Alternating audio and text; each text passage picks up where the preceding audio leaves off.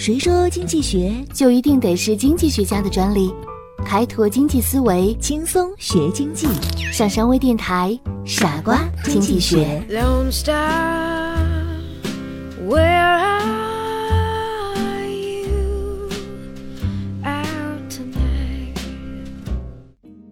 欢迎收听今天的傻瓜经济学，我是上山。今天我们聊一聊顾客满意度。清朝时，红顶商人胡雪岩十分重视对顾客的服务，将顾客的满意视为自己经商的根本。他要求凡出自胡庆余堂的药品一律货真价实，并要求员工必须遵守戒期的典规，凡事以顾客为上。遇到药品质量不高，要收回调换，不得怠慢耽误，直到顾客满意为止。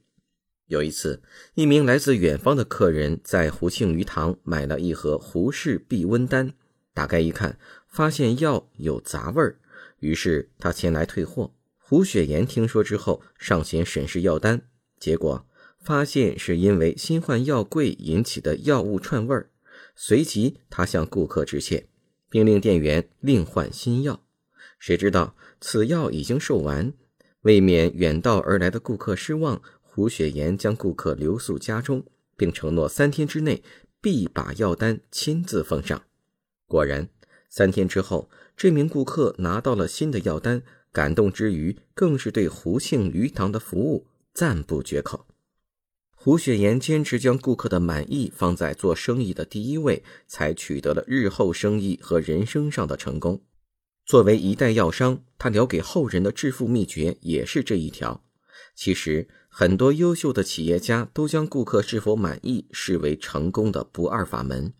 在经济学中，有这样一个词语用来充当顾客是否满意的标尺角色，即顾客满意度。从本质上说，顾客满意度反映的是顾客的一种心理状态，它来源于顾客对企业的某种产品、服务消费所产生的感受与自己的期望所进行的对比。也就是说，满意。并不是一个绝对概念，而是一个相对概念。企业不能闭门造车，留恋于自己对服务、服务态度、产品质量、价格等指标是否优化的主观判断上，而应该考察所提供的产品服务与顾客期望要求是否吻合的程度如何。消费者在使用商品，包括有形产品和服务之后，会根据自己的消费经验，对商品做出一个自我评价。并在此评价的基础上形成对该产品的态度，即是否感到满意。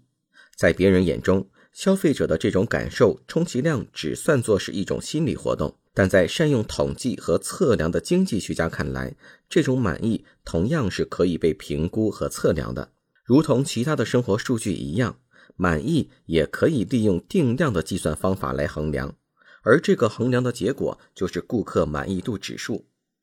在体验产品的服务时，顾客就会产生一个实际的效果感受。倘若这些效果远远低于客户的期望值，那么客户心里就会亮出不满意的红灯。如果实际效果与期望值差不多，客户感觉到一般满意；如果实际效果超过了期望值，甚至带来了惊喜，客户就会非常满意。对于顾客来说，满意度指数越高，就会对这种产品越给予承认。自然会乐意继续消费这种产品。倘若相反，就会对产品有意见，甚至于投诉。顾客的满意度指数越高，他们对企业产品的忠诚度越高，也越能更好的维护企业的顾客群体。以上就是本期的全部内容，感谢您的收听，我们下期节目再见。